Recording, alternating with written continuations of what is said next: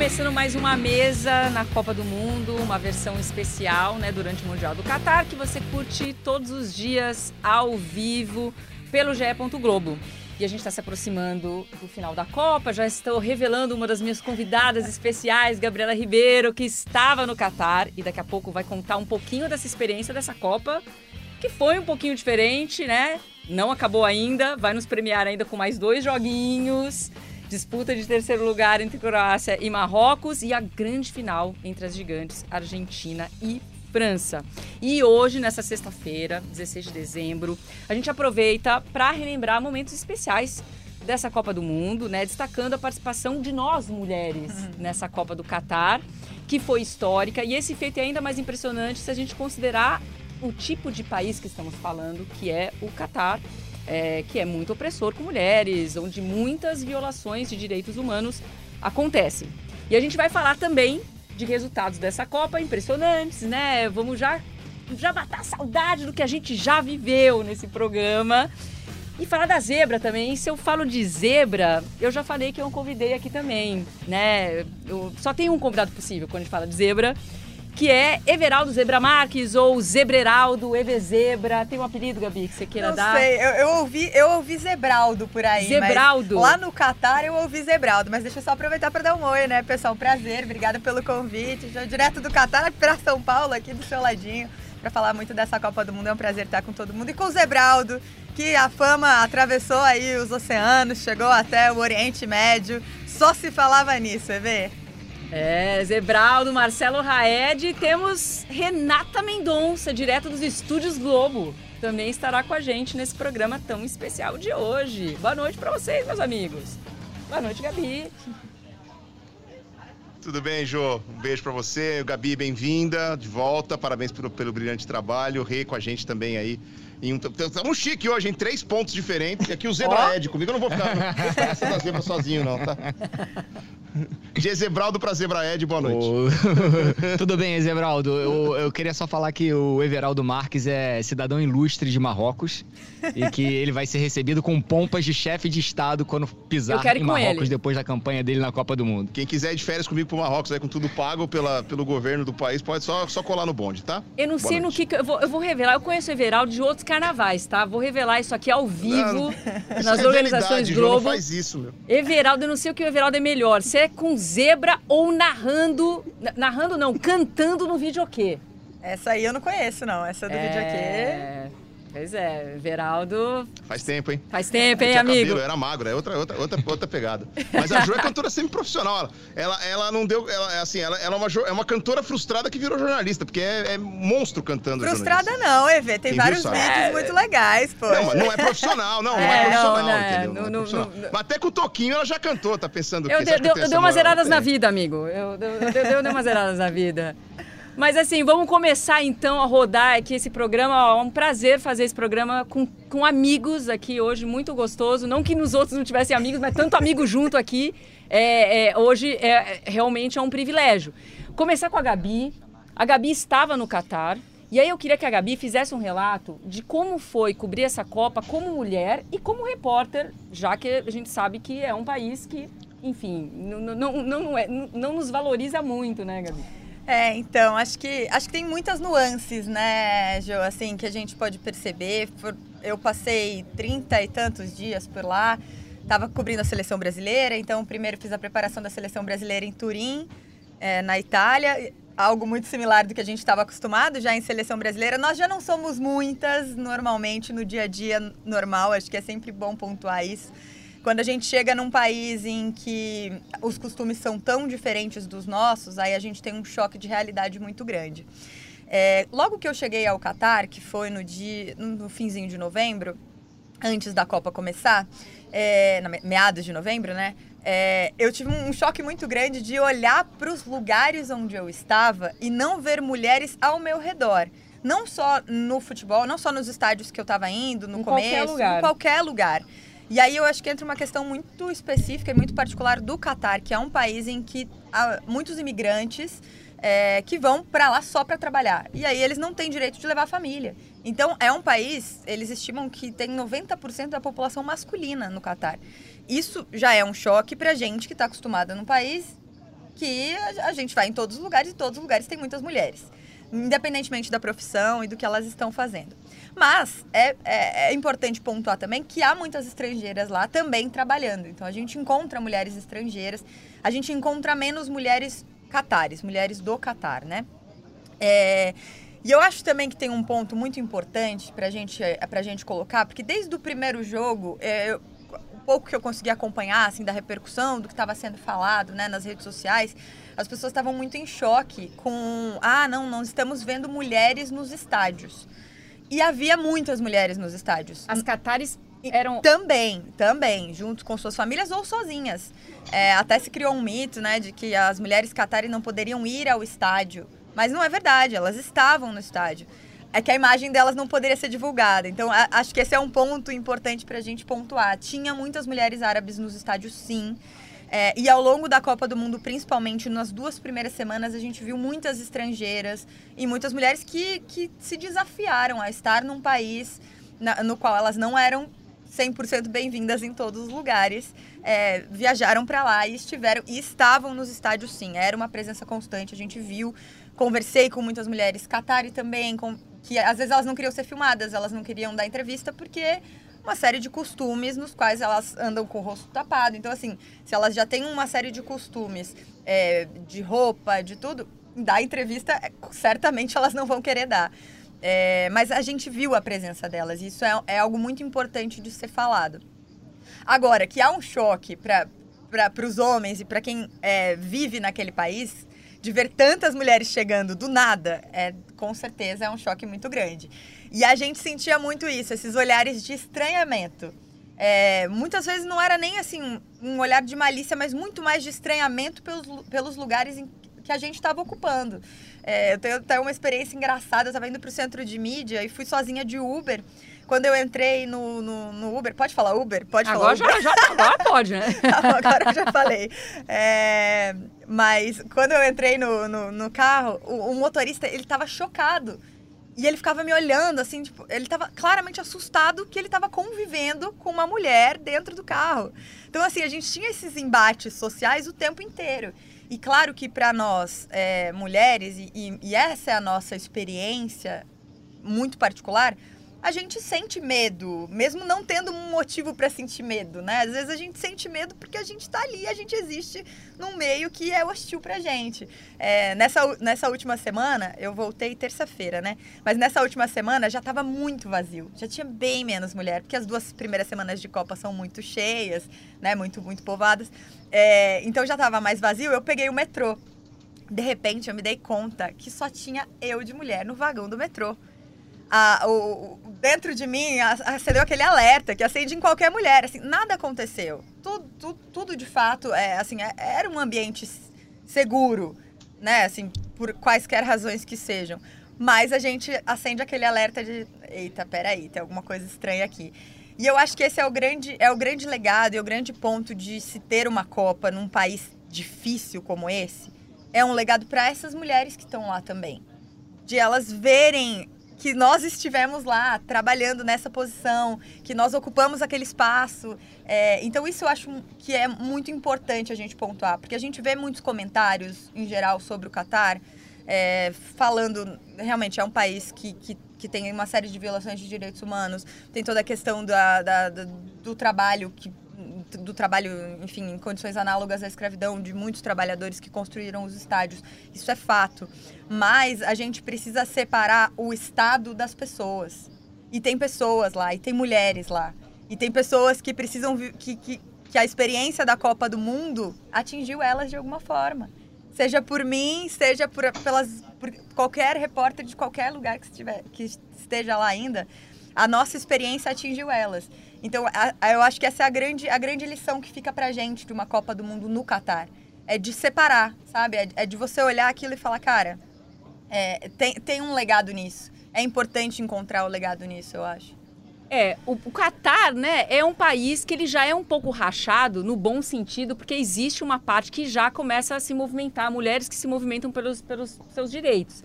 Mas isso ainda é muito embrionário quando a gente pensa nos direitos que a gente tem aqui. Sim. nós mulheres ocidentais. Já colocando a Rê no papo e puxando como gancho que você acabou de dizer que a experiência da Copa ela é muito para as mulheres que estão no Catar. A Rê tem uma coluna na Folha de São Paulo. Aliás, quem não leu, eu recomendo que leia, porque a Rê sempre traz temas muito interessantes. E, e esse é bem em cima do que você falou, só que é o contrário. Se fala tanto, ai, ah, mundial no Catar, um país que desrespeita os direitos humanos, um país que não respeita as mulheres, né, Rê? Tra tratando o que você tratou na coluna, a gente aponta muito o dedo para o vizinho lá, um vizinho mais distante, né, mas para, para o Catar, mas a gente esquece dos nossos problemas daqui. Podiam trazer um pouquinho mais para cá, né? O olhar aqui, afinal de contas, se o problema da violência doméstica no Catar é, é, é, é gravíssimo, aqui também é. É o quinto país, infelizmente, que, que mais mata mulheres no mundo. Então, como é que você acha que a Copa, Rê, e todos os resultados históricos maravilhosos que nós, mulheres, conquistamos, tendo a Renata Silveira comentando uma Copa em TV aberta, a participação de mulheres comentaristas como você, é, é, Rê, hoje consolidada, é, comentando os jogos, como temos a Ana Thaís, é, como temos, tivemos um trio de arbitragem pela primeira vez em 92 anos, mulheres ali responsáveis pelo jogo. Então, como é que você acha que isso do Qatar também se aplica à nossa realidade aqui, né? Trazer um pouquinho para cá também. Exatamente, Jobon. Boa noite, boa tarde. O pessoal que vai ouvir depois do podcast é bom dia, boa tarde, boa noite, né? Vale é qualquer horário. Mas boa tarde para todos vocês. Uma honra estar aqui, tão bem acompanhada, de amigos é, então, eu acho que eu acho que é óbvio que é muito importante a gente questionar essa Copa do Mundo realizada num país que é uma ditadura que é, restringe tanto direitos humanos, população LGBT não tem o direito de existir no Catar, é, as mulheres que têm tantas restrições dentro daquela da, das leis do país, a violência doméstica que não é considerada né, lei no, no país, então assim, pelo menos no Brasil a gente tem essa proteção da lei que muitas vezes não é suficiente porque ela, a lei não consegue ser efetiva. É, mas o, o, o, ponto que eu tentei trazer na coluna é que se pela primeira vez, talvez numa Copa do Mundo, a gente esteja estranhando tanto a ausência das mulheres e falando, nossa, olha os pedaços, porque os pedaços que, que mostravam de torcida, né, a Gabi falou, tinham muitas mulheres mas principalmente nos jogos do Catar, mostrava muito pedaços de arquibancada, assim, 100% masculinos. E me chamou a atenção, porque apesar de, de a gente ver maioria masculina nos estádios, aqui também, e em Copa do Mundo, eu estive na Copa da Rússia, na Copa de, de 2014 aqui no Brasil, popula né, as pessoas que frequentam o estádio na Copa são, em sua maioria, homens. Mas um grupo tão grande, assim, de 100% homens, me chamou a atenção é, e aí, assim, a gente via nos programas as pessoas falando. Isso, isso virou um tema, né? Falar sobre a ausência das mulheres, seja nos estádios, é, e, e em postos de protagonismo dentro do, do país, né? Do Catar. E eu acho que às vezes falta a gente trazer esse questionamento, principalmente nós que trabalhamos no jornalismo esportivo, que ainda é um meio muito masculino, muito branco e muito heterossexual, de a gente se questionar aqui, se incomodar aqui, sabe? Porque eu acho que a gente, por exemplo, sempre teve Copas do Mundo com transmissões 100% masculinas, homens narrando, homens comentando, homens apitando. Todos os protagonistas de uma Copa do Mundo masculina eram homens. E a gente nunca falou assim, nossa, que estranho isso, né? Cadê as mulheres? É, e agora no Qatar a gente está falando, olha, cadê as mulheres?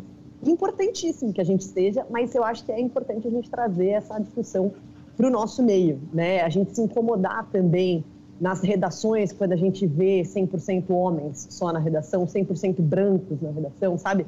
Eu acho que é importante a gente questionar chefes e falar, olha, gente, a gente não precisa trazer uma, ter uma redação mais diversa para a gente conseguir é, é, ampli, ampliar nosso debate, ampliar nossos olhares. Eu acho que isso que é o importante da diversidade, né? É você ter olhares que eu, como uma mulher branca, heterossexual, não vou ter o mesmo olhar uma mulher negra LGBT.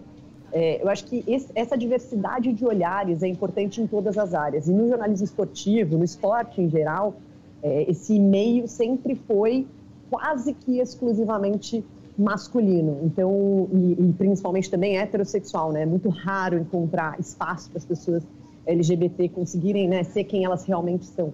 Então, que essa temática, como a Gabi falou, né, que o legado, por exemplo, de ter mulheres na cobertura do Catar, o legado que vai deixar no Catar, também se, haja um legado para nós aqui, para os países eh, ocidentais. Eh, eu vi uma, uma repórter da BBC falando, e a Gabi pode até trazer mais sobre isso. Quantas vezes em coletivas de imprensa você olha para o lado e só vê homens? Né? De, de, coletivas de imprensa de seleção, coletivas de imprensa de Copa do Mundo. Né? Ainda é uma imensa maioria masculina. Então, esse tipo de incômodo, ele precisa ser mais frequente para que a gente possa realmente mudar uma realidade, que não é só a realidade do Catar. O Catar é algo muito, né, é, assim, muito nítido. Mas eu acho que às vezes aqui, né, em outros países ocidentais, na parte do esporte, onde sempre se naturalizou a presença masculina, a gente não questionou essa ausência feminina. Então, que, que também fique de legado isso para a gente questionar no nosso dia a dia também. Meninos, fique à vontade também. Aqui não é um papo da Luluzinha, não, tá? Vocês, vocês foram convidados a dedo também para participar desse debate. A gente acha interessante isso que a Rê trouxe aí do incômodo, né?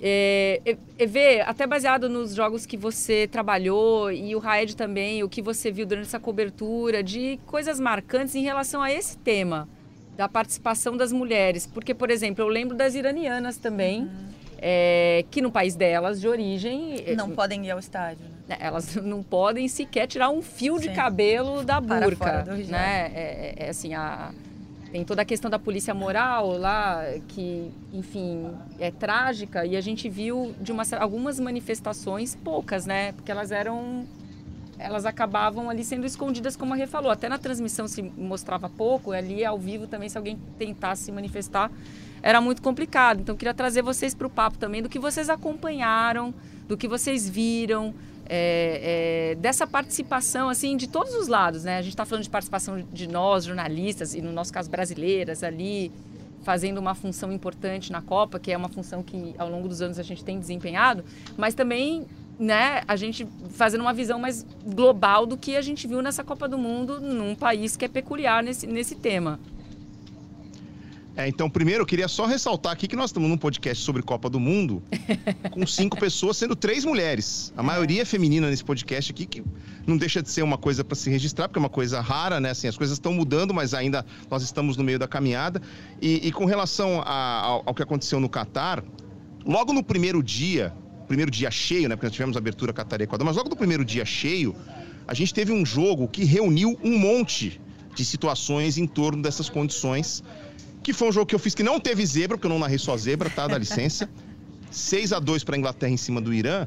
E antes desse jogo, Rael, a gente tinha discussão As zebras sobre... são os dois gols do Irã. A...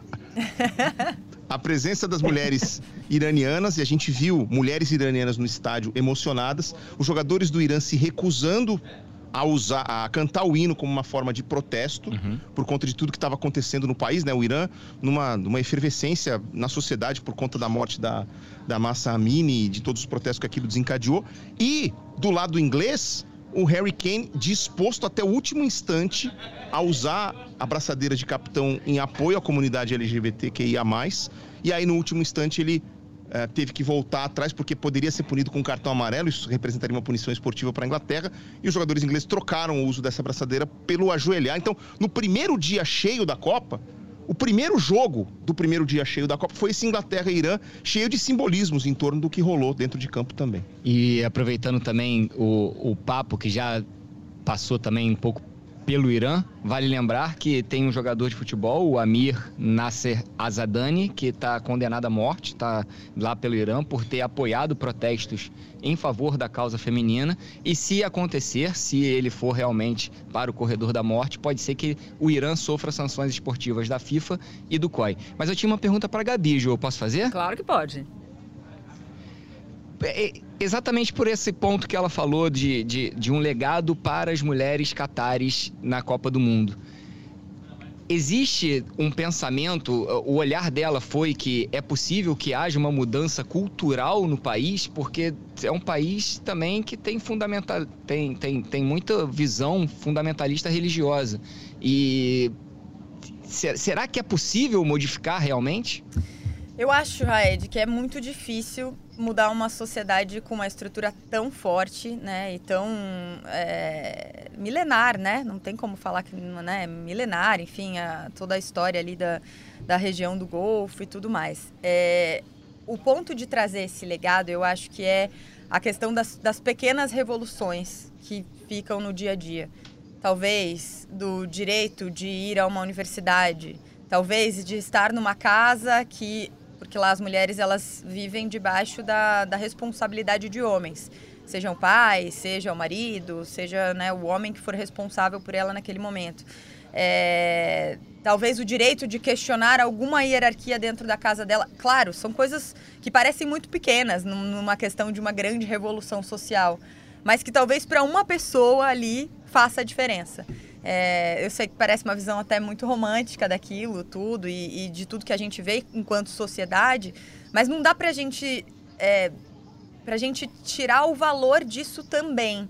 E eu acho que, que se, se a gente tem uma Copa do Mundo que já está acontecendo e já está terminando agora, né? Mas uma Copa do Mundo que já seria lá de qualquer forma, que aconteceria com N questionamentos e com N coisas que a gente sabe que, que, que aconteceram por trás de tudo para que a Copa fosse realizada lá, a gente precisa pensar em como isso pode significar algo é, algo para alguém dentro daquela sociedade. Eu acho que, que tem um mérito nisso, assim, sabe? É, eles têm uma, uma, uma representante política muito forte lá no Catar, que é a Sheikha Moza. Inclusive, o Fantástico fez uma matéria muito grande sobre ela. É, ela é riquíssima, né? Porque ela é, ela é mulher do. Ela é mãe do atual emir. Então, é, enfim, tem uma série de, de questionamentos também sociais dentro disso. Mas foi ela que levou o direito a, a umas mulheres poderem ir à universidade lá no Catar, por exemplo. Então, assim, são questões que, que, que, são, vão muito além do que nós, enquanto pessoas ocidentais, conseguimos pontuar. É uma realidade muito diferente da nossa, muito diferente. Mas é importante que a gente olhe não apenas com a nossa lupa, mas dentro da lupa deles, a gente veja que há possibilidade de pequenas mudanças que talvez possam salvar um pouco alguma vida ali. Ô Rê, como é que você vê é, essa... Só uma coisa, Jô. Fala, Vê, fala, Vê. Rapidinho, é, rapidinho, é, em cima disso que a Gabi falou, até dela mencionar uma visão talvez romântica ou idealista do que seria legal que acontecesse. Na Copa do Mundo a gente lê, vê, assiste muita coisa, já nem lembro onde, mas eu vi uma entrevista de um cidadão catari, gay, que disse: Eu estou muito preocupado, estou com muito medo do que vai acontecer depois que a Copa acabar. Porque agora os holofotes estão todos aqui. Se acontecer alguma coisa agora, vai ser um escândalo que vai ter repercussão mundial, porque está todo mundo olhando para cá. Depois do dia 18, a Copa acaba e o mundo vira as costas para o Catar. E o que, que vai acontecer no Catar depois que a Copa acabar e depois que os holofotes não estiverem mais. É, essa é uma é, discussão é, Então, isso é uma coisa que. E, e, e ele, como um homem catari gay, ele entre aspas, é um criminoso, porque é, o homossexual, o, é, é, a homossexualidade não é permitida Permitido. no Catar. Né? Então ele estava muito preocupado com o que ia acontecer depois que os holofotes se afastassem do país com o final da é, Copa é, Acho que mundo. ele deu entrevista para o New York Times, né, que... Pode ter sido. É que a gente lê e vê tanta coisa que a, Aí a informação buscar, acaba se, tem né? Tem que acabar buscando para poder relembrar. Então, mas eu me Agora, lembro Gabi, de que me chamou a atenção. Não acho que sua visão é, é, muito romântica, não, porque pelo menos eu penso dessa maneira. A gente só consegue mudar o mundo se a gente conseguir se mudar primeiro antes de modificar o que está ao nosso redor. Claro. Então é isso. A, a minha pergunta era mais para saber se, se achava que tinha alguma esperança para que isso a, no, a, curto, médio ou longo prazo pudesse acontecer. Passar para Rê, então. Eu acho que tem falar. Um tem um ponto legal, boa. Tem um ponto legal também que a, além de a, aquelas mulheres do Catar estarem vendo mulheres protagonistas, né, na cobertura do futebol, na cobertura da Copa, como árbitras e tal, ainda teve esse, esse, essa questão do Irã muito bem difundida e eu acho que os protestos do Irã, né, eles são têm um lema Women Life Freedom, mulheres, vida, liberdade. É, e eles ganharam muitos holofotes durante essa Copa. Né? Então, se era um protesto, lógico, era um negócio muito grave de tanta repressão que estavam sofrendo os protestos já antes, há meses, né, antes da Copa, mas durante a Copa essa repercussão virou mundial. E os, as coletivas de imprensa do técnico do Irã, é, dos jogadores, eram sempre, sempre traziam jornalistas questionando sobre o que estava acontecendo no país. Então, isso repercutiu mundialmente e acho que muita gente ali dentro do Catar também, e muitas mulheres, também viu a situação e viu protestos que estão acontecendo em, outros, em outro país, que, por sinal, é, tem uma lei muito mais restrita a mulheres do que é no, no Catar, mas acho que serve de exemplo, né? Serve de uma coisa assim, pô, será que eu não posso, de repente, né, é, questionar o que Sim. acontece aqui? Por que, que eu, no caso do Catar, ainda já foi aprovado a questão de ir para a universidade sem precisar de autorização, né, Gabi? De, uhum. de marido e tal. Tinha coisas de você precisar viajar, vai viajar, tem que ter uma autorização do marido, do pai, a de qualquer tutela masculina lá. Você. Exatamente. Então, eu acho que o, o, importante, além do que se vê, que se viu dentro da Copa, essas temáticas que foram trazidas, né, e que a FIFA jamais poderia prever, mas aconteceu, e por mais que ela tenha tentado reprimir, junto com o governo Qatari, com os, as forças de segurança dentro do estádio, reprimir todo tipo de manifestação, as manifestações aconteceram e o mundo viu. Então, eu acho que isso pode também ser, é, servir de legado, assim, eu acho que é. pode ser um exemplo. Eu acho. É, para o Qatar e para a mulher ali, de repente tentar. É que, é que, é um país muito peculiar também, cheio é. de imigrante, como você falou, uma população feminina muito pequena. Mas, enfim, eu acho que é um legado que pode ficar até para outros países Sim. que têm legislação muito restrita para as mulheres.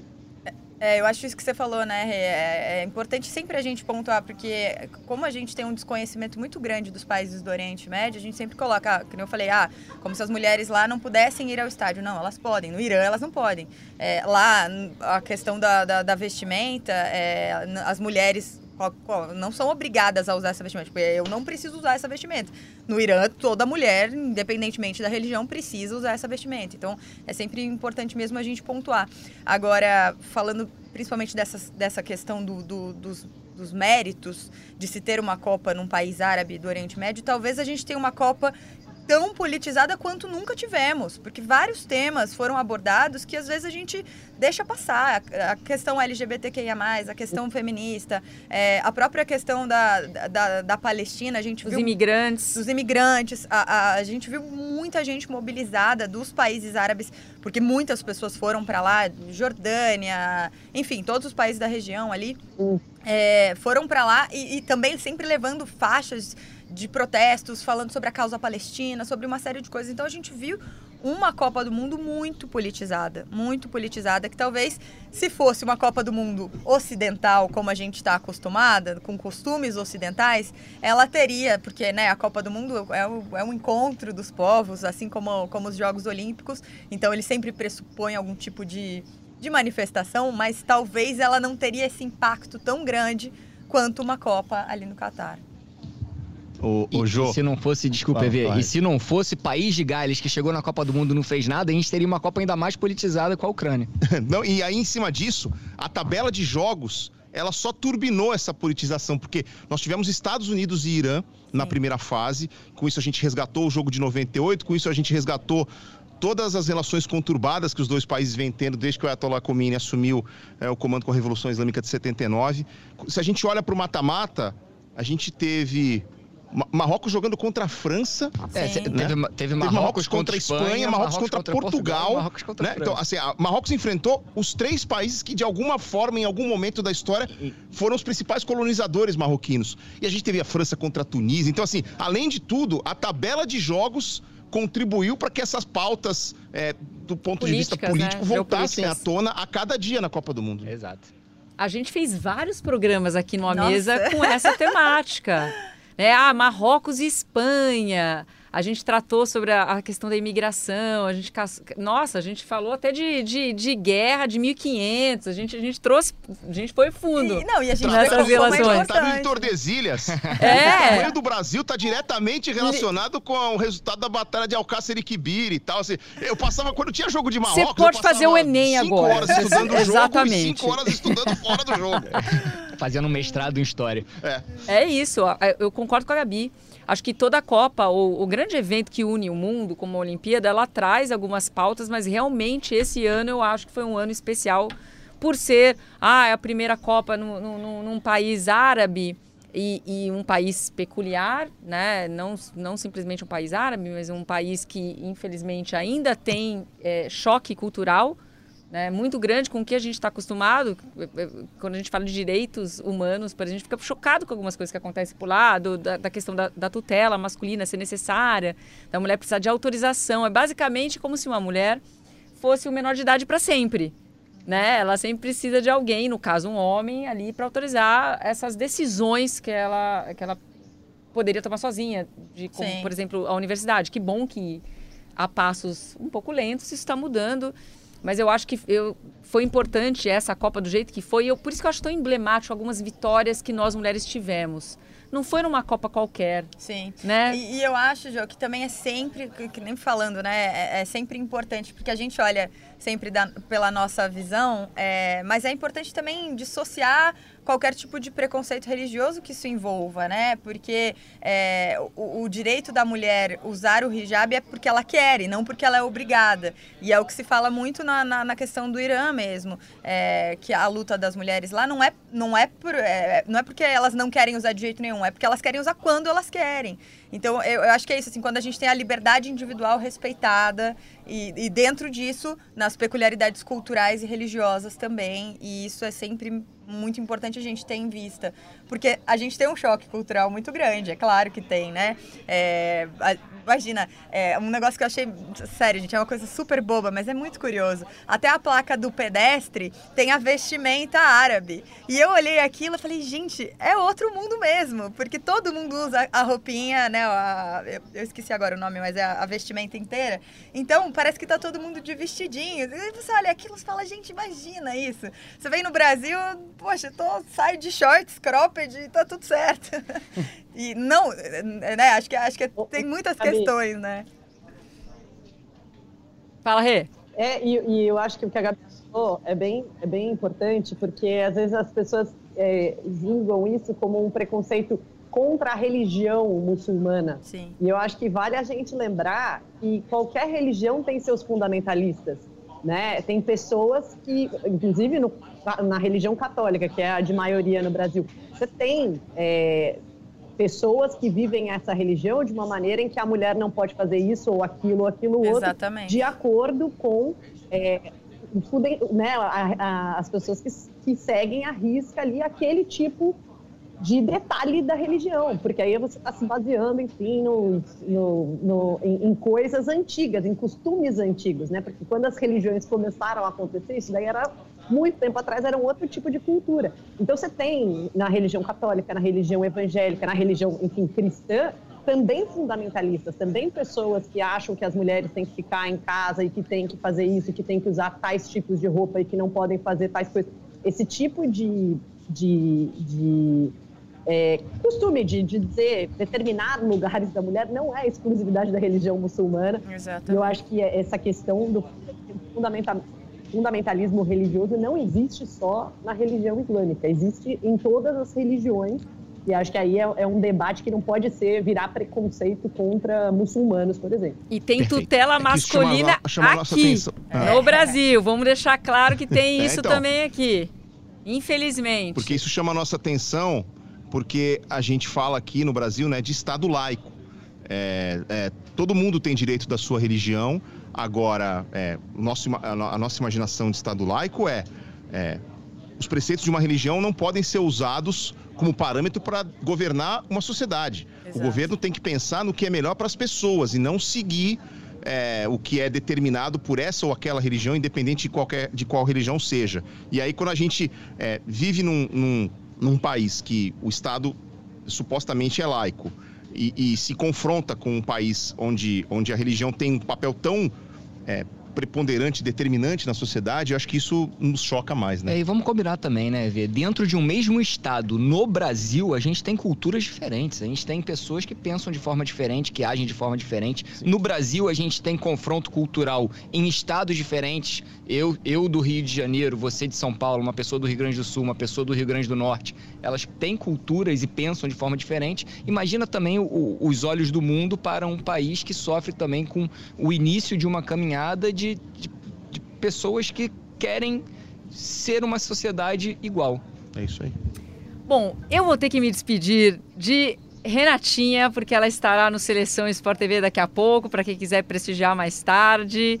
É, mas antes, eu queria que você falasse um pouquinho também de um outro lado que foi muito interessante de ver, o matriarcado marroquino a comemoração dos, dos jogadores com suas mães ali é, é, na arquibancada. Eu achei aquilo sensacional. Acho que foi uma imagem que rodou o mundo, né? Esse respeito, essa, essa admiração, essa adoração que se tem pela, pela figura feminina, pela mãe. Achei muito bonitinho. É, a, as imagens, né, do... Primeiro do Hakimi com, com a mãe e o beijo que ela deu nele, né? É, e depois o Bufal dançando com a mãe dele. E, e eu acho que é, é... Primeiro foi muito relevante para mim, né? Aí eu estou trazendo da minha visão como mulher.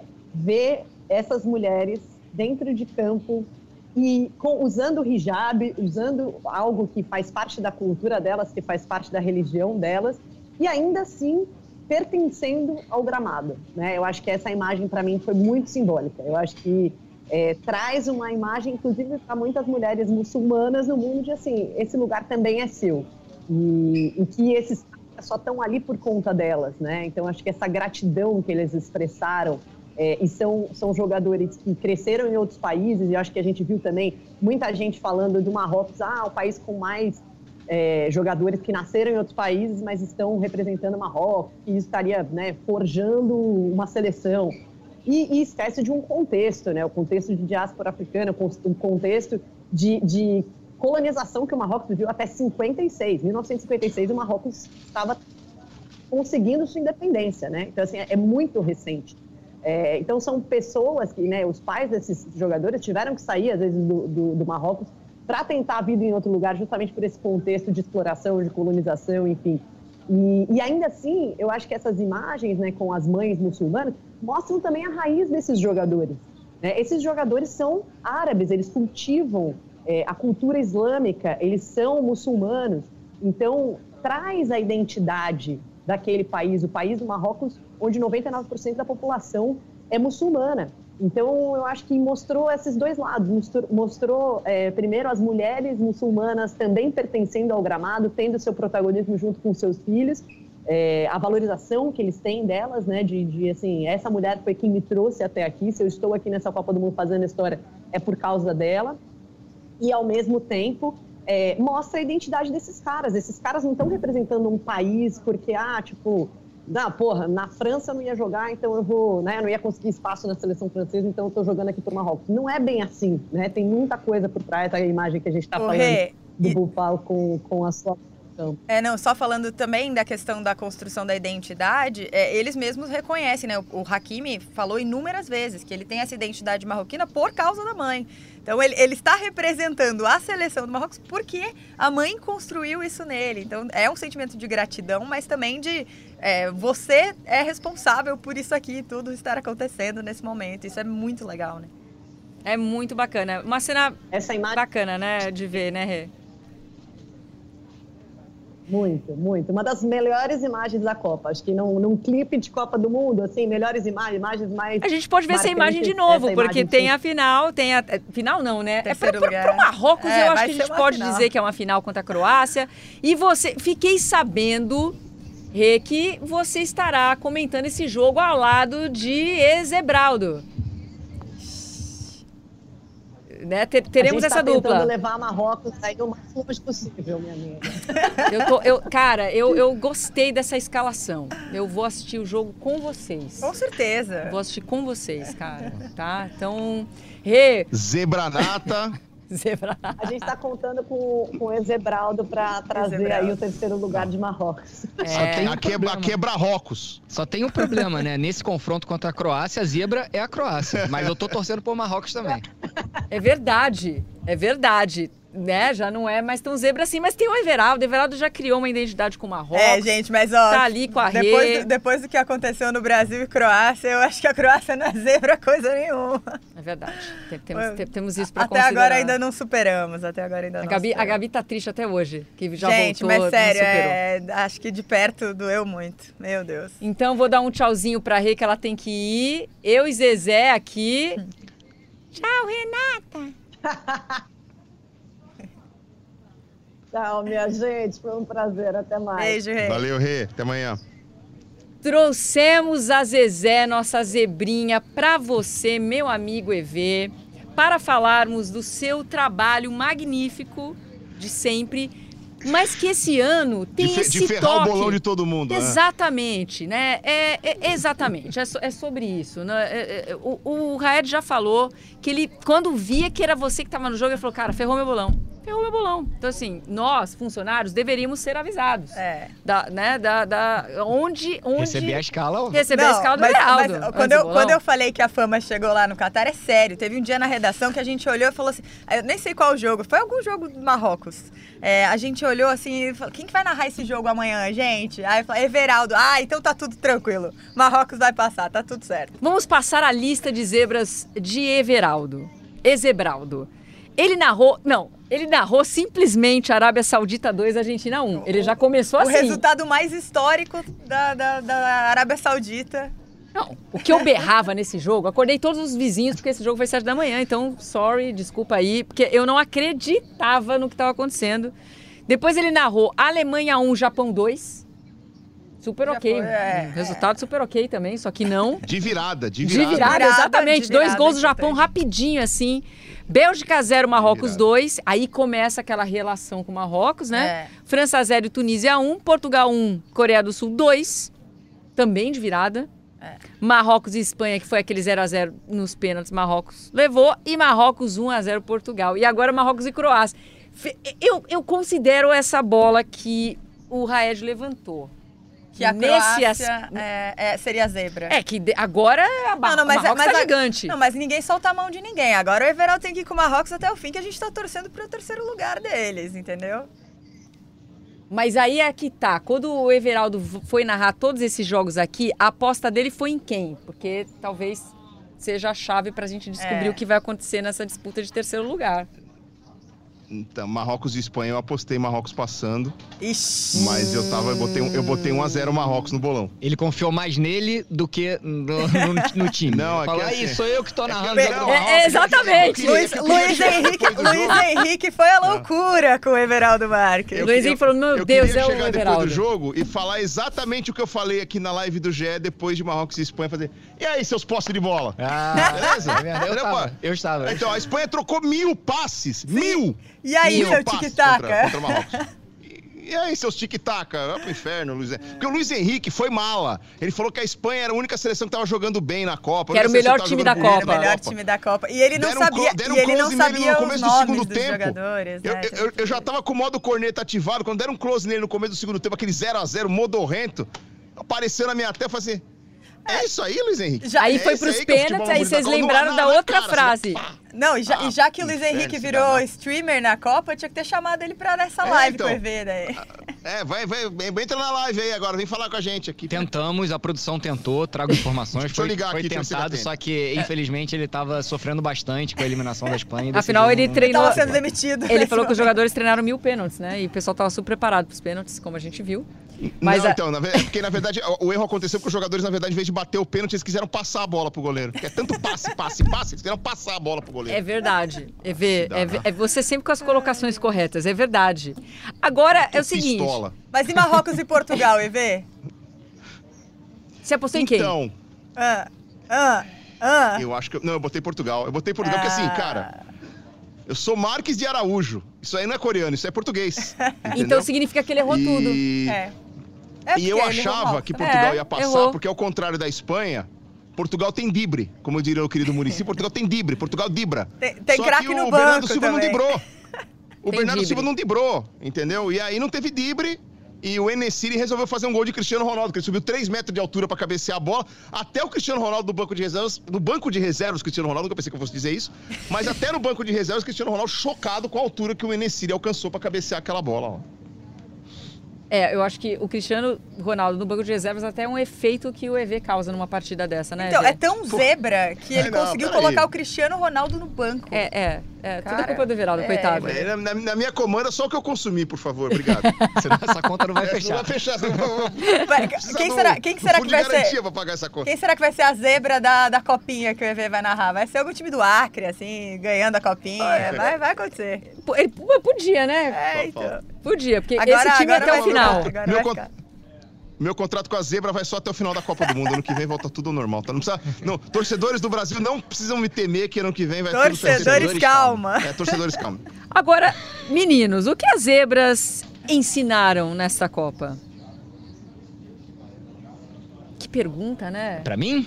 Vocês é, dois. Se quiser, eu posso responder aquela, também. aquela resposta, né? Não então, Jô, é, é porque é. eu, eu, tenho uma, eu tenho uma visão um pouco diferente. É, a zebra, ela, ela não acontece por acaso. É um, é um jogo de futebol com dois times preparados para praticar o futebol e cada um tem um estilo de jogo. A zebra ela só acontece quando você não consegue neutralizar o jogo do adversário, o jogo da possível zebra. E aí a zebra passa a não ser uma zebra. A zebra passa a ser um futebol bem bem, bem, bem aplicado dentro da modalidade que, a, que ele se predispôs a jogar. Marrocos chegou nas oitavas de final já não é mais zebra. Marrocos chegou numa Copa do Mundo como uma seleção num grupo de Croácia e Bélgica, como uma possível postulante a uma segunda vaga caso acontecesse alguma coisa. Nas oitavas de final, para mim, Marrocos já não era mais zebra. Contra a Espanha era um jogo a ser disputado. Eliminou a Espanha, eliminou Portugal, bateu ali na França, que é, é uma seleção acima da média, e fez uma partida excelente contra a França. Chegou a amassar a França em determinado momento do segundo tempo, quando estava 1 a 0 só. Então, então Ou não seja, não é zebra, é nó tático. É isso, Red. É, porque no futebol você acaba tendo que todo mundo tem seus pontos fortes e pontos fracos. Se você identificar o ponto fraco, o ponto forte do adversário e conseguir armar alguma coisa para neutralizar esse ponto forte, você acaba vencendo o jogo. Que foi o que não fez a seleção brasileira contra a Croácia. É, isso que eu ia perguntar. E eu Croácia, Brasil e Croácia zebra? Eu não tô falando isso de pós-jogo. A gente, eu aqui no, numa mesa com a Joana, depois no dia seguinte na live do GE, eu é, no dia da classificação contra a Coreia do Sul, eu falava: se eu sou o Tite, eu modifico a estrutura do time, porque o ponto forte da Croácia é o meio de campo. Eu tiraria Rafinha ou Vinícius Júnior ou Richarlison e montaria um meio de campo mais dinâmico para conseguir neutralizar o jogo ponto forte da Croácia. O Tite não fez isso no primeiro tempo, o Brasil tomou um, um tomou um, um gato lá da Croácia. No segundo tempo, o Brasil conseguiu jogar um pouco melhor, mas ele teve que tirar as principais peças, ah, ou pelo menos as, as peças que ele achava que iria decidir o jogo, que são os dois ponteiros, para substituir, porque ainda assim a seleção brasileira precisava de outra característica de jogador de acordo lá com a modificação. E a seleção brasileira já estava cansada porque estava correndo muito atrás da bola no primeiro tempo, porque a Croácia quebrou o jogo do Brasil. Então, passando aqui para as zebras, voltando para a zebra, depois de uma pequena explicação do que, que eu acho que aconteceu com a seleção brasileira você tem que identificar, qualquer treinador de futebol tem que identificar qual é o ponto forte, qual é o ponto fraco do adversário para tentar neutralizar o ponto forte e, a, e, e, e, explorar o ponto fraco. E aí, a partir do momento que, a, que Marrocos faz uma campanha na primeira fase, mostrando para que, que ele estava lá, como estava jogando, a partir da segunda fase, você já sabe o que, que você vai esperar de Marrocos. E é por isso que eu acho que amanhã, no jogo contra a Croácia, nesse, nesse sábado, Marrocos não é mais zebra contra a Croácia. Porque Marrocos mostrou um futebol de extrema competição, compactação, exploração de espaço vazio, sabe sair do jogo desde seu sistema defensivo com tranquilidade, monta variações táticas dentro do mesmo time, dentro do mesmo esquema tático de início, consegue fazer linha de 5, linha de 4, explorar ataque com 3, explorar ataque com 4. Então, Marrocos é uma seleção seleção que foi muito bem treinada pelo, pelo Valide Regragui para essa Copa do Mundo, que aliás é um técnico campeão nacional em 2022 é, lá no Marrocos, campeão da, da Champions Asiática, é, africana, lá também em 2022, e está disputando uma decisão de terceiro e quarto da Copa do Mundo. Então o cara, é, o cara tem a oferecer ao futebol também o Valide Regragui. E ele é um cara que está ajudando a quebrar clichê, porque essa Copa do Mundo está explodindo com alguns clichês que a gente tem no futebol. Por exemplo, ah, não, porque o trabalho, o ciclo de trabalho e tal. O Valide Regragui pegou a seleção do Marrocos em setembro, dois meses antes da Copa do Mundo. É... Ah, não, porque faltou para a seleção brasileira enfrentar mais adversários europeus nesse ciclo. A Argentina jogou só a finalíssima contra a Itália, que nem está na Copa e a Argentina está na final. É, o Brasil, quando ganhou Copas do Mundo, saiu daqui desacreditado as últimas duas Copas. Em 94 e em 2002, ninguém estava apostando no Brasil quando o Brasil saiu daqui. Repetir a escalação, então, assim, né? Essa véio? é uma Copa que. Como é que é, Gabi? Repetir escalação também, né? A gente se apega muito a isso, né? No, no, no, no é, Brasil. A gente a vê o exemplo da Argentina a, a, aí. A, então, a Argentina mudou o seu time. O futebol é, mudou. O futebol já não é mais o mesmo futebol de 10 anos atrás. E o futebol é um esporte que é o que ele é exatamente por permitir esse tipo de situação. No basquete, você não consegue fazer a primeira cesta do jogo, um time muito pior do que um outro. Se a gente montar um quinteto nós aqui, ó, nós, nós quatro, a gente pega aqui o Roberto Veloso que tá aqui também, fazemos cinco. Vamos jogar contra os Lakers. A gente faz a primeira cesta 2 a 0 e fura a bola, não tem mais jogo, não, nós vamos tomar de 200 a 2. Porque o basquete não tem isso de você ganhar fazendo só um ponto.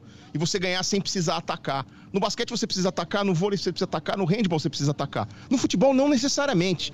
E existe uma diferença entre jogar bonito e jogar bem. Marrocos joga bem. Marrocos pode não ser o tic-tac, porque a gente fala em jogar bem, a gente associa e, e, relaciona jogar bem jogar bonito com o tal do toque de bola, que a gente se acostumou por ser brasileiro e tal. Mas jogar bem significa você render o máximo dentro das suas características. Existem formas e formas diferentes de jogar de futebol e vencer. O José Mourinho venceu uma Liga dos Campeões com a Inter de Milão, botando o Eto'o de lateral esquerdo contra o Barcelona dentro do Camp Nou. Foi a primeira vez que a gente viu linha de seis. Pois é, porque era o jeito que o Mourinho encontrou de neutralizar o ponto forte do Barcelona dentro Sim. do que você disse agora há pouco. Então, existe uma diferença entre jogar bonito e jogar bem. Marrocos jogou muito bem a Copa do Mundo, rendeu o máximo dentro das características dos seus jogadores, da, da proposta do seu sistema de jogo e está com muitos méritos aqui para a disputa desse terceiro e quarto e vai com a faca nos dentes para cima da Croácia, na minha opinião, para ficar nesse terceiro lugar. Tomara, e Jô, é, a gente, eu falo isso o tempo inteiro. Se ganha e se perde um jogo de futebol de diversas formas. Você pode ganhar e perder um jogo de futebol com 60, 70% de posse de bola, e você pode ganhar e perder um jogo de futebol usando apenas o contra-ataque, se fechando e contra-atacando. E só complementando um, um dado aqui que o EV falou, o Brasil jamais foi campeão do mundo com um treinador que assumiu a seleção no ciclo inteiro de Copa do Mundo. 58, a Moreira Moreira chega, chega ali próximo da, da da, do ciclo da Copa. 62 tem uma modificação porque o próprio Aimoré Moreira ele, ele fica doente, aí entra um outro técnico. Em 70 era o João Saldanha. Era o João Saldanha, o Zagallo. Zagallo entra nas vésperas. Em 94, o Parreira entra faltando dois anos para o ciclo para a Copa do Mundo, ali perto das eliminatórias. E em 2002, o último foi título, o Penta, o, o, o Filipão foi o terceiro técnico Sim. daquele ciclo. Começou com Vanderlei, passou por Emerson Leão, o Filipão foi o terceiro. É, eu, a gente já falou isso aqui na mesa realmente. Essa história de você precisar de um ciclo linear absolutamente correto, como a Gabi falou, e precisa ter os 11. Ah, eu achei meus 11, isso aí é, é que, é que gente, Copa do Mundo é um negócio muito difícil. E, e assim, é, dá, pra gente falar. O, fute, o futebol é muito louco e a Copa e do a Mundo é Copa é mais louca ainda, mais porque em 30 ainda. dias resolve tudo. É isso. E EV, Copa do Mundo não é pontos corridos. Se a Copa do Mundo fosse pontos corridos, a seleção brasileira tinha grandíssimas chances de ser campeã. Pela regularidade, pelo ciclo, por tudo que acontece. Mas em um jogo que o Modric é um extraterrestre, que a, a Croácia dobra completamente ali a seleção brasileira no meio campo, principalmente no primeiro tempo, que o goleiro vira um polvo tudo isso acontece em um jogo e acabou. Acabou o sonho de, de seis anos, né? E a bola desviou no Marquinhos, porque se a bola não desvia no Marquinhos, o Alisson exato, pega. Exato. O Petkovic é destro, ele chutou de esquerda, pegou mal na bola. Se ela não desvia no Marquinhos, o Alisson pega aquela desgraça. É isso. E, Júlio, então. só fazer uma correção aqui, eu fui... fui corrigido aqui pelo nosso editor, o Rafael Barros, o chefe Rafael Barros. 58 foi Vicente Feola, que entrou próximo sim. da competição. Em 62, em aí sim, o Feola permanece, tem um problema de saúde, aí Moré Moreira é, assume a seleção próximo do início do ciclo. E o Veloso também me, dá, me faz uma lembrança. No ciclo de 2002, o Candinho foi também Eu pensei no Candinho, mas não falei, mas o assim, Candinho foi muito é pouco. Foi, ele era auxiliar do Vanderlei é, Luxemburgo, é, acho que ele ficou três jogos. Eu lembro Então disso, pode, pode-se dizer que no ciclo de 2002 foram quatro técnicos que dirigiram a seleção brasileira, porque teve um interinozinho ali também. Olha, mas tudo bem, mas mesmo assim, no próximo ciclo a gente não precisa ter quatro técnicos. Pode ser um técnico é. no ciclo inteiro, tá tudo certo, é só a gente arrumar nossos probleminhas. Também não precisa de tanta emoção. Não precisa, não precisa chamar crise, a gente só tá, fez uma observação é. que o fato de ser linear é, não, quer, não, não quer, é garantia não, não nenhuma. é garantia disso, é isso. Então, é, é assim antes do palpitinho gostoso aqui, que a gente sempre pede, EV, eu prestigiei Ai. muito seu trabalho no. Não, calma. As minhas pegadinhas com você acabaram, eu juro. Eu fui tão legal. Hum. Não contei seus segredos. Eu tô aqui, ó. Nossa amizade de 20 anos, eu não vou contar nada, fica tranquilo. Mas olha só. Até porque tem telhado de vidro, né, filha? Que isso? Jogou na roda! Jogou na roda, agora fala. É mentira, ele tá fazendo isso. É só brincadeira, porque são, 20, são 25 anos de amizade aqui. É verdade. Isso denuncia a idade, mas paciência. É verdade. 25 anos de amizade? É, amizade desde do, do, do maternal do colégio, né? É, no caso da é Joa. É.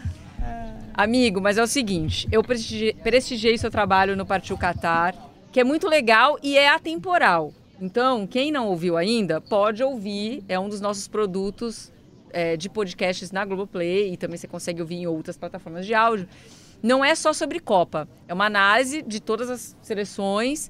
E, te, e eu vi que você, inclusive, narrou, né? Fez um efeito borboleta ali para falar de Gana narrou ali, e se Gana tivesse feito aquele pênalti, né, que o Luiz Soares uhum. deu de presente para Gana ali para evitar um gol que o Uruguai sofreria ali, ele mete a bola na bola, foi expulso, pênalti, mas infelizmente Gana desperdiçou. É, e você aprendeu muito, né? Acho que você deve ter trazido muito do que você aprendeu ali no Partiu Catar na, na, nas suas transmissões. E eu queria trazer a curiosidade que Everaldo colocou como zebra um africano também. Ele só errou. Ele tinha falado que era Senegal. Olha só. é que botou. eu falei Senegal antes do Mané machucar. Entendeu? Ah. Porque sem o meu mané, sem o meu mané eu não consigo. Porque qual era a minha, qual era a minha, o meu raciocínio? Com o mané, Senegal ia ganhar o grupo, ia empatar com a Holanda, hum. ia fazer saldo em cima de Catar e Equador passar em primeiro. Entendi. Aí pega segundo do grupo da Inglaterra, que era os Estados Unidos. Atropela os Estados Unidos nas oitavas, já tá nas quartas. Pronto, missão cumprida. Entendeu? Esse, esse era o meu raciocínio. Mas sem o meu mané eu não consigo, pô. O cara foi. Você viu que ele falou assim: eu botei Senegal antes de saber do Sadio Mané. Eu botei que a Alemanha ia ganhar do Japão antes de saber que era o Everaldo narrando. Entendeu? Eu também fui prejudicada por, por falta de Desculpa. informação. Desculpa. Brincadeira, amigo. Fala, Ed.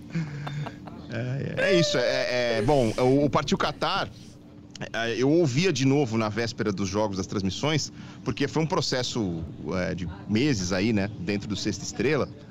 Então a gente ouvia de novo para poder recuperar algumas informações do, do, roteiro brilhante que foi feito pelos meninos aqui, pelo Rafa é, por toda a equipe e, e Pedro Suaide, tudo Enfim, tem um, um timaço que, que conduziu aqui o Nossa, Estrela. Ana Thaís e eu, a gente só empurrou a bola para dentro do gol, né?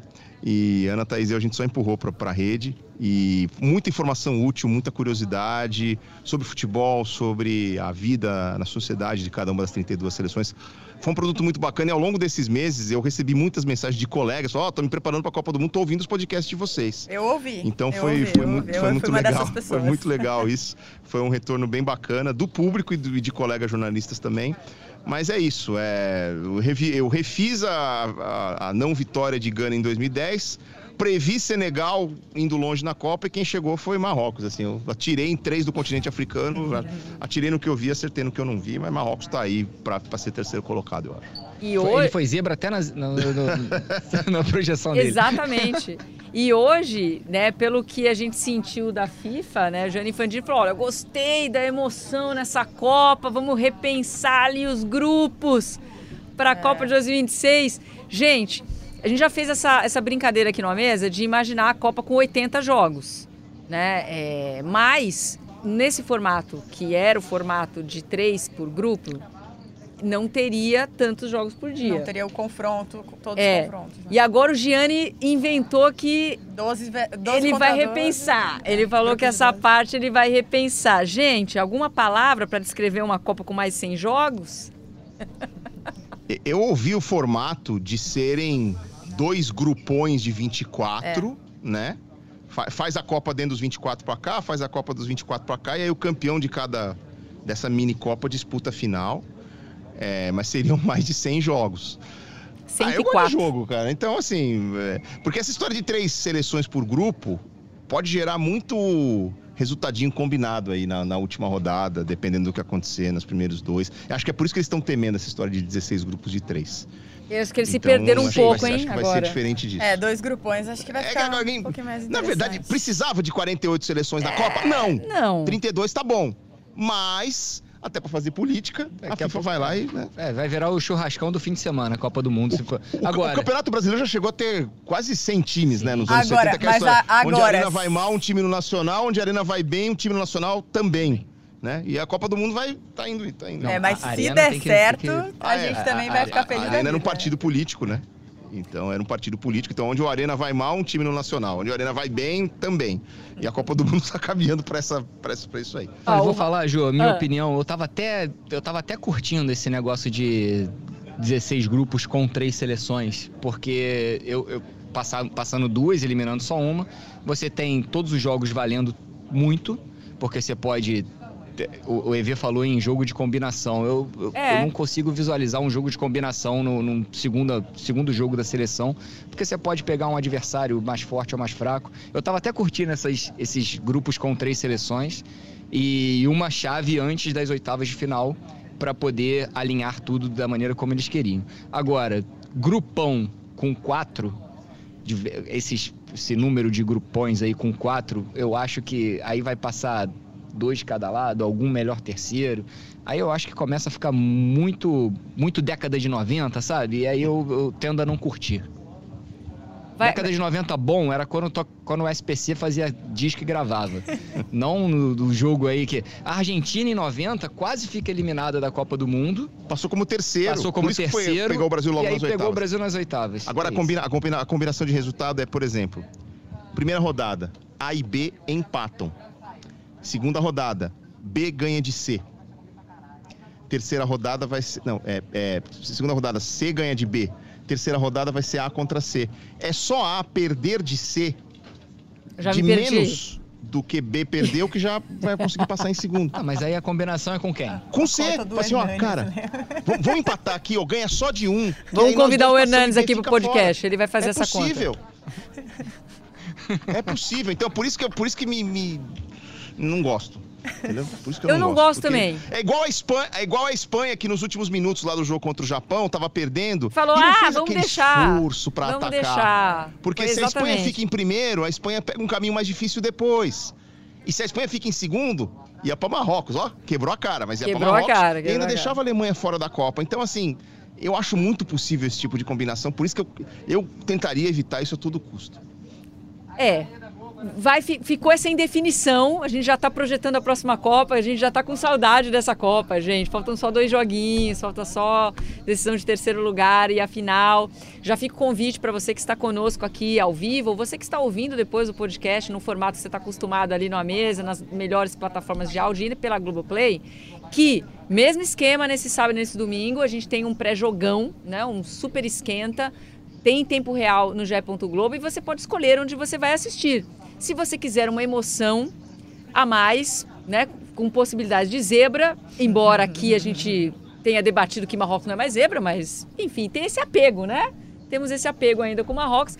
Você pode acompanhar no Sport TV com Everaldo Marques e Renata Mendonça. Mas lembrando que você também tem a Globoplay e a TV Globo para prestigiar o jogo. Aí depois, os jogos são mais cedo. Os dois jogos são acontecem ao meio-dia, horário de Brasília, então assim que acabar o jogo, a gente vai estar tá aqui para trazer o melhor, tanto da decisão de terceiro lugar quanto da grande final também. Agora sim, pitaquinhos gostosos, placares, quero ver sangue. Ai. Vamos lá. Eu vou anotar esses placares, Nossa. porque depois eu vou cobrar. Entendeu? Eu sempre falo que, ah, não sei o que. Esse aqui eu vou marcar, eu vou anotar real, real.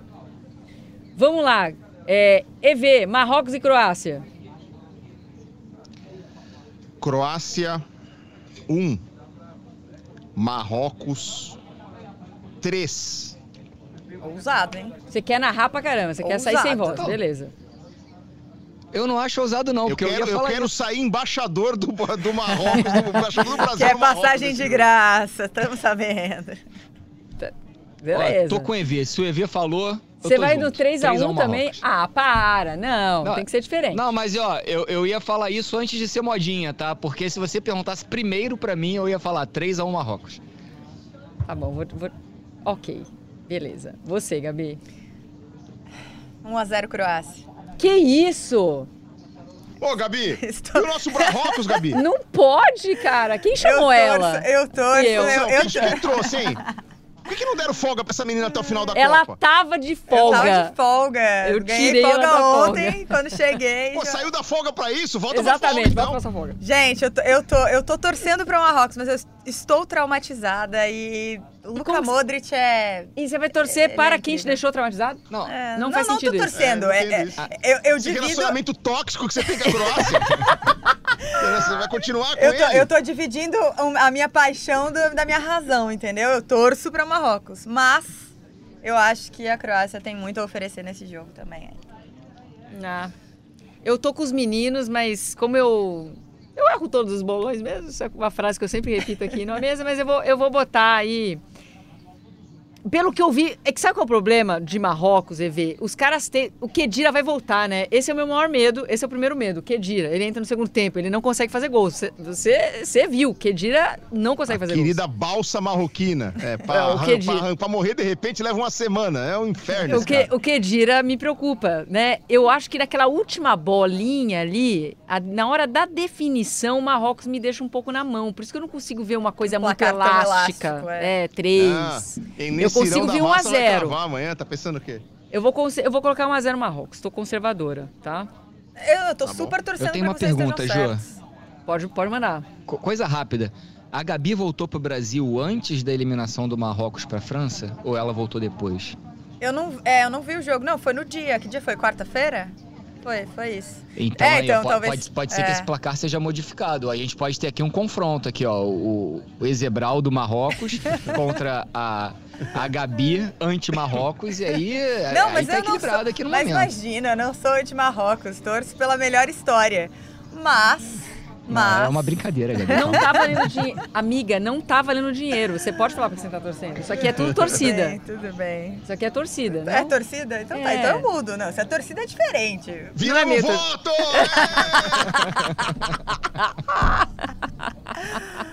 Ai, ai. Concordo com o EV. Acho Achei que que tá... a gente ia postar umas caixinhas de cerveja.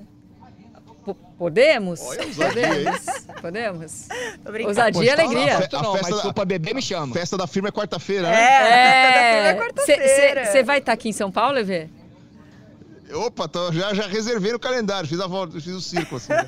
Festa da firma vai ser uma cervejaria, então você vai matar sua vontade. A gente tem que perdoar a Gabi, Eu porque tava no Catar. a Gabi tava no. Catar, mas eu, eu soube que teve festinha lá com alcoólicos. É, mas, a- mas a A amiga... 55, a é. 55 reais a lata vai ter. Teve festinha. Dinheirinhos de cada um. É, é brabo, é brabo, é brabo. Inclusive o PVC participou ao vivo depois da festinha. Meu Deus, que beleza.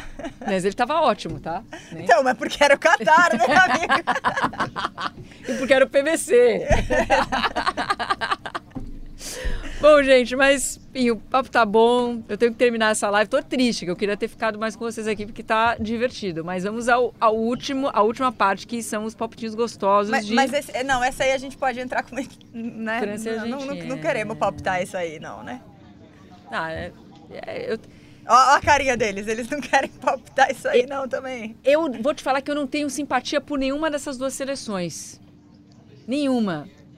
Podia perder as duas, cara. Eu queria Marrocos. Porque se tiver Marrocos estivesse na final, eu ia torcer de verdade. Tá, mas é pra falar torcida ou razão no palpite? Então, aí, aí, que aí, pegam, então, eu entendeu? tenho um problema sério porque eu misturo as duas coisas com Vamos lá, começa com o. Everaldo. Começa com o Everaldo. Não, deixa o Raed dessa vez que eu comecei. Ah, é ele- verdade, ele- deixa o eu- Raed, me- deixa me o Raed. avisou, Eu, me- eu peguei, não, é, então. eu peguei a cola, peguei Então a cola. ele, que ele no começa agora. Ó, Ju, eu falei aqui antes da gente entrar no ar e repito, tá? Essa é uma final que a gente tem que ficar feliz por quem perder. Se a Argentina perder, eu fico feliz. Se a França perder, eu fico feliz. É eu tipo não ligo isso. pra quem ganhar. É É isso. tipo isso. É isso. é. E- Isso posto, E suposto, o que, que eu acho que vai acontecer? placar, por favor. É, França 2 a 0 Sou eu agora? é você agora. Argentina 1, 1, Olha o drama. Francia 2. Dos goles de Mbappé. Craque del Mundial. Aí eu vou discordar do EV. É, Posso que- fazer aqui um, um editorial? Não, hoje o craque da Copa é o Messi. Hoje. Não, Na o- Mas na Final. final, o Mbappé vai virar o jogo e vai terminar como craque da Copa. O, o Hum. Mbappé não é nem mais, não é nem o craque da França na Copa. Ah, mas Pra é mim, tudo bem, mas Griezmann é o tá Griezmann. muito Ele vai falar do Griezmann, Mas assim, sabia? o Mbappé que faz. O, o Mba- É. o Mas, Mbappé mas que eles bota não a bola na eleger, rede, eles então não o vão Mbappé que eleger o Griezmann o craque da. Copa, por mais que Ninguém vai dar o prêmio pro Griezmann se a França for exato, campeão do mundo. Vocês acham que o Griezmann não, tem é- chance é- de ser craque é da... Messi, Vocês a- cês- é sério? Vocês não, acham que é? Messi craque da Copa, Tá. Messi craque da Copa e França campeã. Da mesma maneira como foi em 2018. Craque da Copa foi Modric, Foi Modric. e a França foi campeã. É. é, pode ser, pode ser. Mas eu acho que sem, sem ser o cara que coloca a bola na rede não é, não é Seu, craque, seu, palpitinho, seu palpitinho gostoso. É, eu sigo o relator, Ezebraldo Marques, Qual deles? Ah, Mbappé 2 com sua França e um Argentina, com gol de Messi. Mas esse é um pouco torcida, talvez. Sei lá. Só os brabo, hein? A Gabi só quer os brabo balançando a rede. Final de Copa brabo. do Mundo tem que ser assim, né? É. Pô, eu... Não, não, não. Pode, pode ser um. Pode ser... de uma final de Copa é, do Mundo. Pode ser um do Giroud, né? Tá fazendo uma grande Copa também. Uma é, grande é carreira. É não, grande Copa, grande carreira, grande. Grande aparência. É, só, só porque o Giroud é lindo, tá, tá bom. Ah, ele é Ih, olha esse jeito. Ele é lindo, Joana de Assis. Ele é lindo, Joana de Assis. Lindo é meu marido. Ai, meu marido também é Beijo lindo, pra você. Ô, Joana. E ele nem, nem tá me assistindo aqui. É. Tá nadando. Nem pra me dar moral ao vivo aqui. Mas enfim.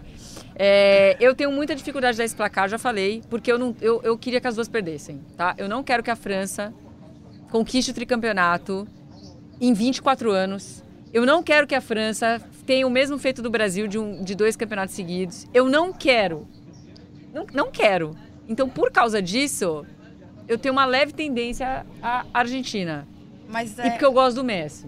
Não, então, mas a gente gosta do Messi e o Messi merece. Mas eu tô falando que é torcida mas, minha. É, o meu palpite vai dá, ser né? torcida minha, torcida minha. É, é o que eu quero que aconteça. O de vocês é o que vocês querem que aconteça ou o que vocês acham que vai acontecer?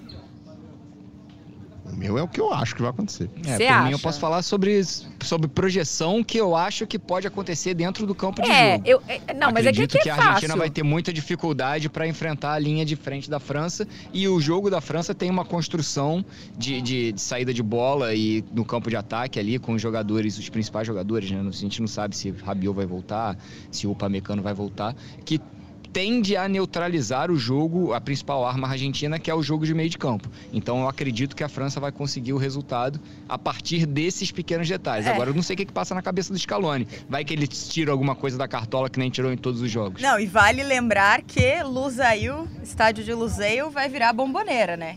É, os, os caras estão. Os caras é brabo, gente mais um motivo para ter Marrocos na final. Você já imaginou se a final fosse ser... Argentina e Marrocos, o que ia ser aquele estádio? Ia gente? ser sensacional. Eu torci muito para isso. O último jogo que eu torci foi Marrocos e França. E eu torci. Everaldo do céu, eu torci. Eu fiquei irritada de tantos gols que o Marrocos perdeu no segundo tempo. Eu falei, meu Deus do céu. E o Kedira nem tava jogando. Eu nunca mais vou esquecer esse nome, pegou, Kedira. Você pegou ranço do Kedira? Eu peguei ranço do Kedira. Pelo amor de Deus. Nossa, não dá. O Kedira não, não dá. Eu vou Palpite, botar três. Joana Eu vou botar 3x2 Argentina porque eu quero ser diferente. Geralmente eu me ferro. Placar muito aberto. É, mas assim, possível. assim, eu quase acertei. Ah, vou ter que falar do Brasil, mas eu quase acertei Brasil e Coreia do Sul. Eu tinha colocado 5 a 1 ah. Eu quase ganhei o bolão. Foi a única vez que eu cheguei perto. Foi a única vez. Pode ser que dessa vez ousada. aqui. Você é ousada de novo. 3 a 2 Argentina. Eu tenho uma, uma pergunta difícil também para vocês. O Benzema joga? Passou aqui, ó. o, Benze, o Benzema. Não sou eu que quero saber. É a zebrinha. O Benzema joga? Se você fosse o Deschamps, você colocava o Benzema? Eu acho que isso não tá nem em discussão, é. Eu também o, acho que é. o Benzema, ele, o Benzema, ele saiu da seleção francesa para se tratar, eu não sei. Mas não foi cortado. Que, como foi, foi essa negociação? Eu sei, mas ele não sei como é que foi essa negociação. Se ele, se a França falou assim, se trata aqui, ele falou não, vou me tratar no Real Madrid se eu sou técnico de futebol, por mais que ele não tivesse sido cortado, ele Mas não está no não grupo. sabe. Ele não, ele não conviveu, ele não conviveu o que ele deveria conviver com aquele grupo para participar de uma final de Copa do Mundo. Essa aí é a minha, minha visão como técnico de futebol. Concordo. Sobre mas o futebol que o Benzema pratica. Eu, eu acho que assim, tirando, óbvio, tirando por pelo que o Deschamps falou ao longo da Copa do Mundo, acho que foi perto das oitavas, perguntaram para ele: ah, o Benzema vai ser reintegrado à, delegação e tal, porque ele não foi cortado. E, ele, e eu vi na, ele na entrevista coletiva falando: não, isso não, é uma, isso não está em questão nesse momento, ele não foi cortado. Não é, isso momento. não é uma questão nesse momento. Isso é. me. Eu acho que todo esse mistério, eu acho tudo muito esquisito, tá? Acho tudo muito esquisito. A própria reação dele quando foi perguntado aí na última coletiva, dizendo não vou responder. Não respondeu. Eu ah, não colocaria faz parte ele... da mística também. Às vezes mas o cara então... vai pro banco pra. Então, pra mas é isso pra... que, mas eu ia chegar nesse ponto. É. Eu não acho que ele tem que jogar como titular de jeito nenhum, mas a gente tá falando do melhor jogador do mundo. Não, não, é que eu, eu nem acho que a questão... banquinho a, ali pra dar um medinho? mas é que eu acho que a questão não é nem ele ser titular. Ele ser titular é, não, é não, banco, banco, banco, né? banco, banco. É, eu acho que ele não joga, mas eu acho que ele aparecer Escalado. no banco talvez seria uma um mérito, um prêmio por ele ser, fazer parte, ter feito parte do ciclo. Escalado no banco, EV? Ah, acho, pra, pra mim, eu acho que não faz o menor sentido é, reintegrar é. o Benzema e colocá-lo sequer no banco. É, pô, a França caminhou até aqui sem ele. Assim, pena que ele se machucou. Gostaria de tê-lo visto jogando. Assim como gostaria de ter visto o Sadio Mané jogando por Senegal e tal. Mas, meu, Também. contusões dos grandes jogadores é uma coisa que faz parte da, da de, Copa, de, de, Copa, do Mundo. Né?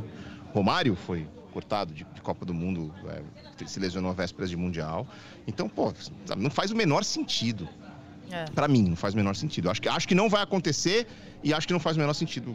É, França, acho que a França não está nem pensando nisso. É, e também a, o, o, quanto a figura representa para a seleção naquele momento, né? É, a França se virou muito bem sem o Benzema, embora ele seja o melhor jogador do mundo. Eu botava no banco. Grupo... Eu botava no banco. Assim, Entendeu? A Jo quer ver o circo pegar fogo. É. Que daí se botar no banco, vai ter pressão pra usar, vai ter que usar. Ué, mas se o bicho estiver pegando, usar. eu uso. Aí, aí tá. Se o bicho estiver pegando, eu uso. Que nem vai o, ter que o usar Fernando de Santos fez jeito. com o Cristiano Ronaldo. Aí o Benzema vai lá e perde um pênalti. Já que é pra botar fogo no é circo, é vamos Benze... botar fogo no circo. A culpa é do Benzema. Brincadeira. Tá. É, tá. Eu, eu, vou te, eu vou te falar. Eu, eu botaria, porque é o Benzema, e eu botaria no banquinho ali e deixaria o pessoal quebrando a cabeça. Deixa ele ali. Deixa lá. Ela, pegou, ela pegou a zebra como se a zebra fosse o Benzema. a zebra sentadinha. Eu pegaria... Eu pegaria, eu pegaria o Benzema. O Benzezé. O Benzezé. Eu pegaria o Benzema e botaria no banco ali esperando. Entendeu? Tá, mas você já fez essa reflexão se fosse o Brasil? Eu acho que é muito importante para a gente ter um parâmetro. Por exemplo. Se fosse Brasil e França? Não, não, não. Se, se fosse um jogador do Brasil, ou Neymar.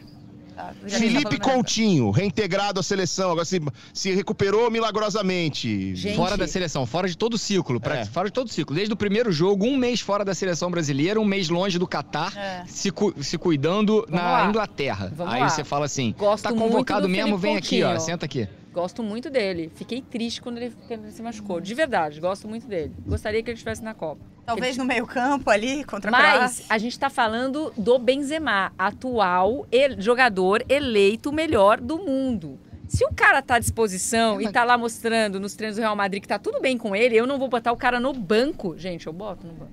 Eu boto. Joana já se bota.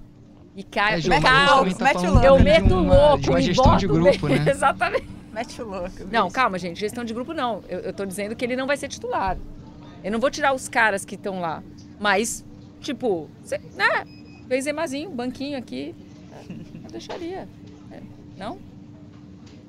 É, mas aí na hora da gestão de grupo, tá, tá, lá com o resultado, digamos, Giroud se machuca, aí ele tem o Churran, tem o Colomunaí, e aí ele vai botar o Benzema, que ficou fora a competição inteira e tá lá no banquinho só porque tá no banquinho. Porque é o Benzema. Aí é gestão de grupo, você perde o grupo totalmente. Final, final da Copa. Totalmente. Não tem mais nada para gerir já. Final de Copa, vamos botar o Benzema lá. Brilha, Benzema.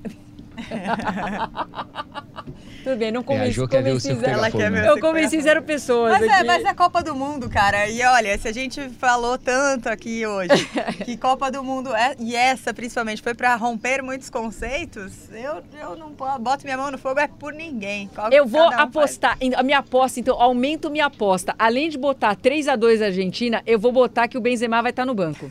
Benzema no banco. Pronto. E consegui, ganhei é, todas a, as a cervejas. A Ju tá fazendo ali o combo no... no... Você tá querendo, você tá querendo ganhar mais do que na Mega da Virada, né? é, né? Sozinha, assim, é, é, o combo, sozinha, é o combo no, que na, que na, aposentar na segunda-feira. Mas para azar do Benzema, é, geralmente que eu aposto é errado. Mas assim, eu vou, eu vou, eu vou meter essa louca aqui e vou, vou falar que o Benzema vai estar no banco. Eu gostei, gostei do debate, gostei do, né, de do repente, fervo, do fervo. Deu, deu uma fervida aqui. Eu devia ter colocado outros papos polêmicos aqui no programa. Vamos ter que fazer outro, juntando a mesma galera. Pós-Copa, a gente pode fazer um pós-Copa, né? Só juntando. E, e se o Benzema estiver é, no banco, a gente vai. Nós três é. vamos pagar a, a, a aposta para Joana. E não vale pagar no dia da festa da firma. da firma. Já tô avi... Exatamente. ah, até aqui, ó, cerveja para você, aí posta no Instagram. É isso. Fácil.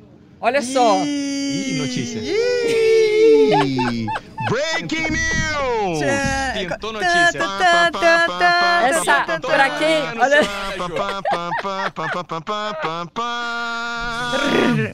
Olha só, é, eu tinha... Gente, sumiu aqui a tela. Demorei muito pra ler.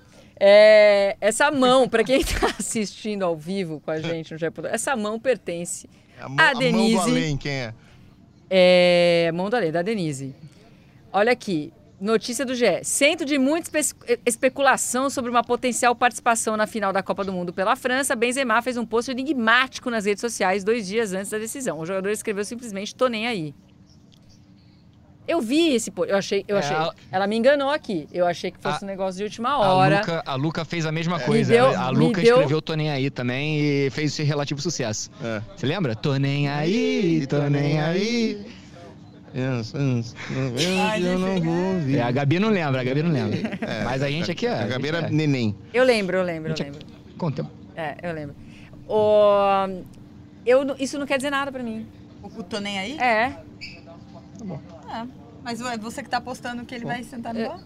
Eu, eu putz, estraguei o olho da, da zebrinha aqui. Eu, eu, eu, eu, ainda acho que. Assim, eu ainda acho, não, eu quero polêmicas, gente. Tá acabando a Copa, né? Nós, nós, nós gostamos de polêmicas. E. Já falamos de muitos assuntos. Já falamos polêmicos. de muitos assuntos e. Enfim. Veremos no domingo. Tá certo? Amigos, eu adorei o tá programa bom. de hoje. Gostei de toda essa polêmica que a gente levantou no finalzinho, divertida, mas gostei de tudo que a gente falou aqui hoje, principalmente os temas mais sérios também, que, que, que era importante a gente debater e destacar, que foi uma Copa com, com debates interessantes, que a gente precisava um dia aqui numa mesa a gente trazer isso aqui. Então, muito obrigada pela parceria, Gabi. Obrigada, obrigada por sair da sua folga. Foi um, eu me comprometi. A gente ia fazer ó, é na verdade. segunda lá do Qatar. Mas estou aqui, tudo certo. Foi muito mais legal. Foi muito mais legal, muito mais gente. Tirando Quer dizer, que... se bem que eu estaria lá com a seleção brasileira Exatamente. na final, ou terceiro lugar. Essa então... parte não foi legal, mas é, só foi mas... possível... A participação de Gabriela hoje só foi possível com a eliminação do Brasil. Então, obrigada, Brasil, pela eliminação. ai, ai, difícil essa situação. Tudo tem um lado bom. É, é tudo tem seu lado bom. Raed EV, meus amigos aí que estão no Rio de Janeiro, muito obrigada. Devol devolvam o EV para São Paulo, por, por favor. Por favor, Everaldo, sem essa. É biscoito ou bolacha? É, Manda um boa. SOS, Everaldo. Biscoito ou bolacha? Só saber se tá tudo bem. Atenção, é nessa que eu tenho que ser polêmico. Eu nunca vi uma embalagem escrito bolacha.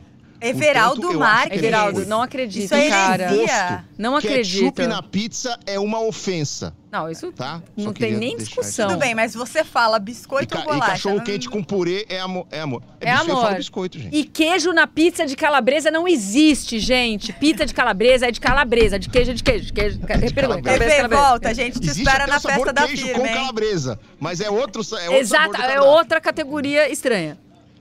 É... Lembra quando a gente falou que culturalmente tem diferenças dentro do nosso próprio país? Então, aí vai atacar o purê com cachorro quente aqui, agora vai levar uma cadeirada daqui Ele não pouco. sabe o que ele tá falando, cara. Inclusive, recomendo é, você tá. visitar Osasco, lá tem vários tipos de cachorro quente.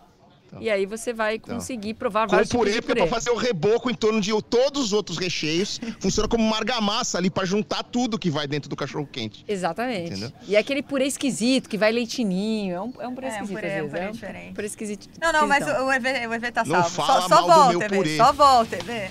Estamos te esperando aqui em São tá Paulo. Tá bom. Volta. Segunda eu tô aí. Então tá Valeu, bom. gente. Valeu, meus amigos. Valeu, Gabi. Valeu. E a gente volta no próximo programa. Tchau, tchau. Beijo. Até mais.